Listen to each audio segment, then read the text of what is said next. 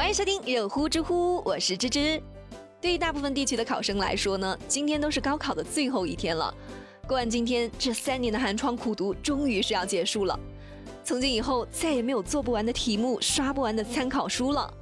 不过，等你再回过头来看这段时光的时候啊，这也许就是你人生中目标最清晰、最心无旁骛做一件事情的时光了。不知道正在听节目的你会不会怀念这段特殊的日子呢？好了。不管你们是不是怀念呢，我们都来看看今天的知乎热榜吧。知乎热榜第一名，十二岁女孩神操作，协助警方捣毁诈骗团伙，知乎热度一千三百四十五万。前段时间，黑龙江齐齐哈尔就有一位十二岁的姑娘小雪，这天她在上网的时候就收到了一个 QQ 好友申请，对方就说，因为今天是我的生日。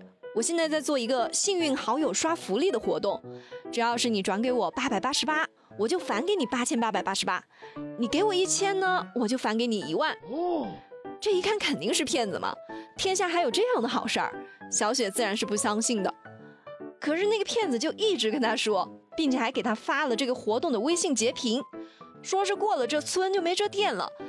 小雪一看，咦，这确实是有返钱啊！于是也就经不住骗子的诱惑，就把自己一千三百块钱的压岁钱全部给人打过去了。我的钱就交给你了。之后那骗子收到钱就马上把小雪给拉黑了。小雪一看，天哪，自己竟然是被骗了！我估计这一般的小孩早就开始哭鼻子了。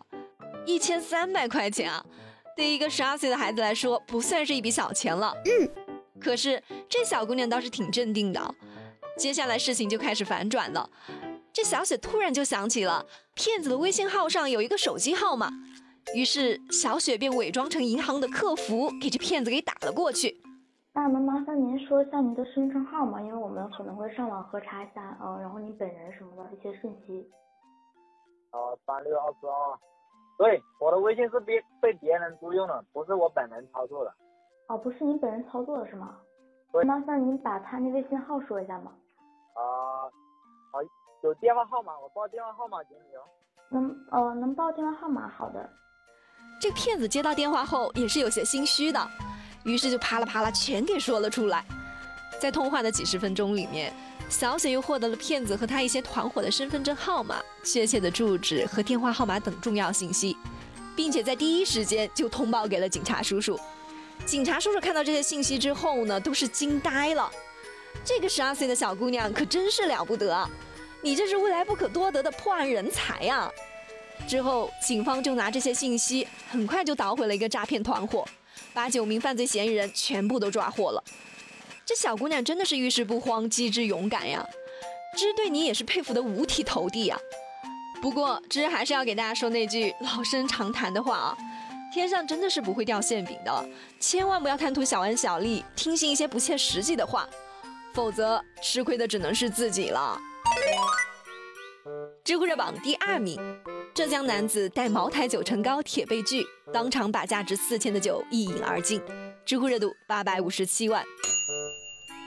还记得《人在囧途》里面王宝强扮演的那个农民工牛梗吗？当时他拿一大桶牛奶在机场一饮而尽的情节，估计很多人都是印象深刻的。可是没想到，类似的情节竟然是在现实生活中发生了。只是这一次更绝，人家喝的不是牛奶，而是茅台。哎呦我的妈！这位霸气的大叔姓谢，是做家具生意的。前几天他就准备搭乘高铁从合肥回浙江义乌，走的时候就和朋友们吃了顿饭，因为想着要回去嘛，所以朋友就把一瓶茅台酒开了之后也没怎么喝。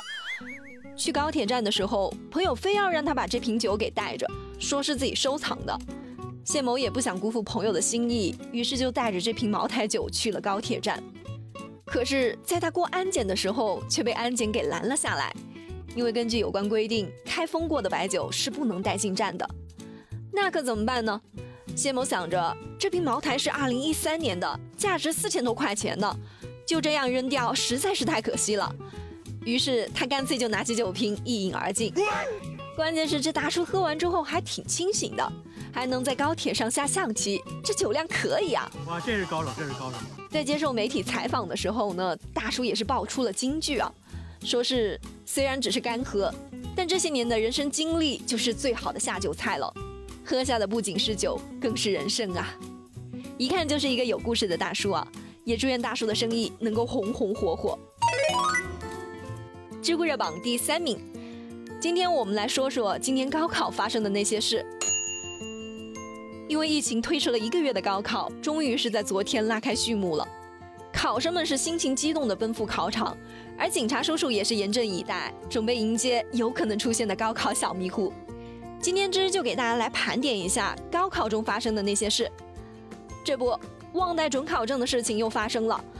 昨天上午八点十二分，在河南郑州四中的考场外面，一名女生就非常焦急地对警察说：“怎么办？我的准考证落在宾馆了。”眼看着高考马上就要开始了，女生自己回去拿肯定是来不及了。为了不耽误这名女生的考试呢，我们的交警叔叔是一边安慰考生，一边就迅速的启动摩托车，载着女生就奔向了宾馆。八点二十分，仅仅是用了七分钟的时间，交警就帮助女孩顺利取到了准考证。之后，女孩也是顺利的进入了考场。有事情找警察叔叔，这话说的真对。嗯，这个女生是忘了带准考证啊。还有的考生是带了身份证，但是身份证过期了。昨天早上八点左右，福建泉州的一名考生小杨就发现自己的身份证过期了，进不了考场。于是他就马上向高考的服务点民警求助，南安公安也是立即就启动了应急机制，开通了绿色通道，为他优先办理了临时身份证，然后由机动队员送到了考场。最终，小杨也是准时进入了考场，真的也是非常的幸运了。小杨同学，你下次也得长点心了。高考了，大人小孩都很兴奋很紧张，就连小动物也来凑热闹了。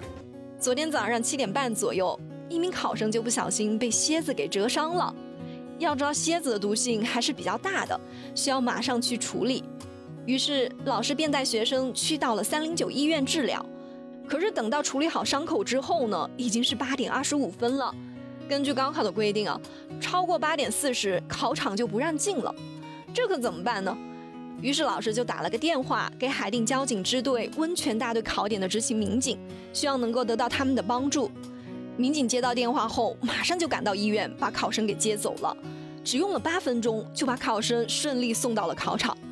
真的是要好好感谢我们的交警叔叔了，你们真的是辛苦了。好了。